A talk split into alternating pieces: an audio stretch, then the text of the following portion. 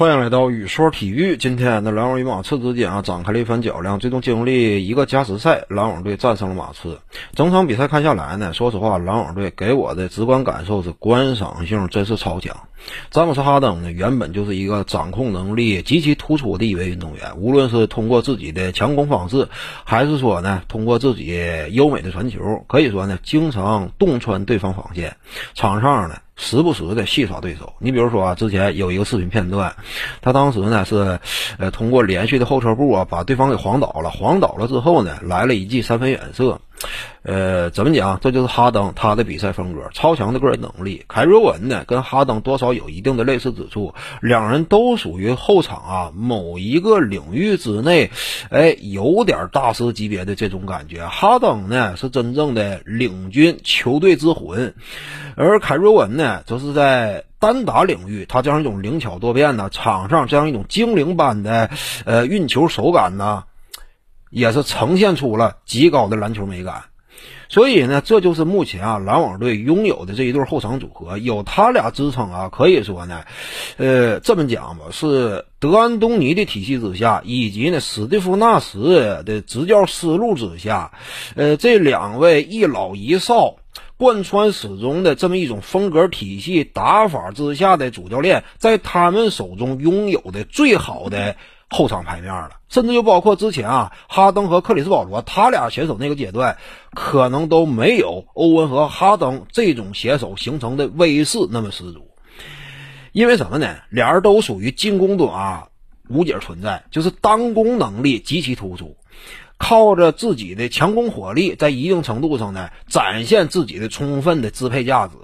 这个就有点什么感觉呢？有点进化的感觉，因为之前啊。克里斯保罗，他与哈登携手那个时期呢，保罗更多还是一种靠着自己的组织指挥能力去调动队友的这么一种打球风格。呃，如果说你把早些年史蒂夫纳什他领军之下的那只太阳称之为1.0版本的德安东尼跑轰体系的话，那么保罗加哈登呢，差不多就是1.5版本。哈登强攻能力很强，但是保罗呢，他的进攻火力展现没有欧文、哈登这么十足。考虑到目前这个时代呢，越来越强调外线的核心持球人啊，他的主动进攻能力，靠着主动进攻能力，天然的通过自己的呃这种进攻威胁，直接创造出空间，利用这种空间带给队友啊更优秀的终结效率。目前这个时代更强调的是这一点，因此呢，哈登和保罗他俩携手那个阶段呢，有点像1.5版本，而如今的欧文与哈登他俩这个时代呢，就有点像真正迭代到2.0了。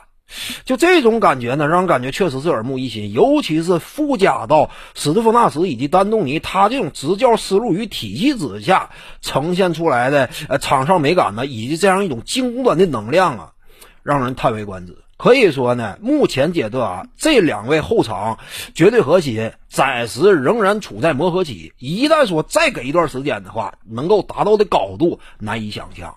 为什么之前啊，这赛季刚刚开始那个阶段，我就讲哈登与欧文呢是未来篮网队真正能够树立的后场的绝对领军双强，他俩是这支球队足以寄托未来很长一段时间的中流砥柱。呃，这就是欧文和哈登啊，他俩领军之下，篮网队如今这个实力，现阶段就已经一览无遗了。面对西部诸多强敌劲旅，甚至能够占据上风。不要忘了，凯文杜兰特还长期因伤缺阵呢。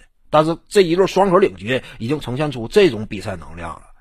当然啊，就这场比赛而言呢，可能说很多球迷会诟病啊。你看凯瑞文呢，第四节末段两次没有压时间。第一次呢是接到哈登传球之后，简单摆脱就来了一个三分远射，结果以打铁告终，给了德罗赞快攻短时间内呃打反击的机会。再有呢，就是最后时刻小乔丹抢到篮板球啊，欧文又打急了。当时如果说稳扎稳打等着对方犯规的话，绝对是更有优势的。但是怎么讲呢？常规赛比赛啊，有时候。怎么说呢？让欧文呢适当的释放一下自己情绪，适当的展现一下自己的哎，呃，这种打法特点啊，自己的性格呀，这样一种呃张扬一面也不是不可。况且呢，欧文还是艺高人胆大，看没看到加时赛阶段呢？两次三分远射以及一次妙传助攻布朗的呃三分投射。都完成打进，最终呢确定了生死。有人说呢，这场好赖不济，就是欧文呢自己通过自己的实力，在加时赛阶段把自己拉出了会场。你就结果来看呢，也算是不错。而且呢，我相信啊，欧文经历过这次，呃，怎么讲，就是打的还算说有点惊险的这个比赛，欧文也需要成长。他本身这样一种心智呀，呃，场上这样一种打法风格呀，自己个性层面是否说应该适当收敛呢？所有这些，他也处在一个学习阶段。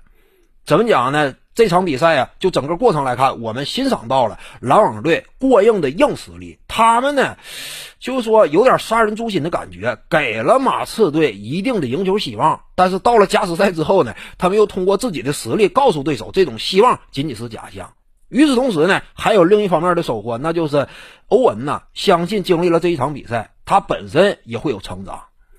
本期呢就跟你各位聊这儿，如果喜欢本视频呢，点击屏幕右下角订阅，咱们下期再见。徐静宇的八堂表达课在喜马拉雅平台已经同步上线了，在专辑页面下您就可以找到它了。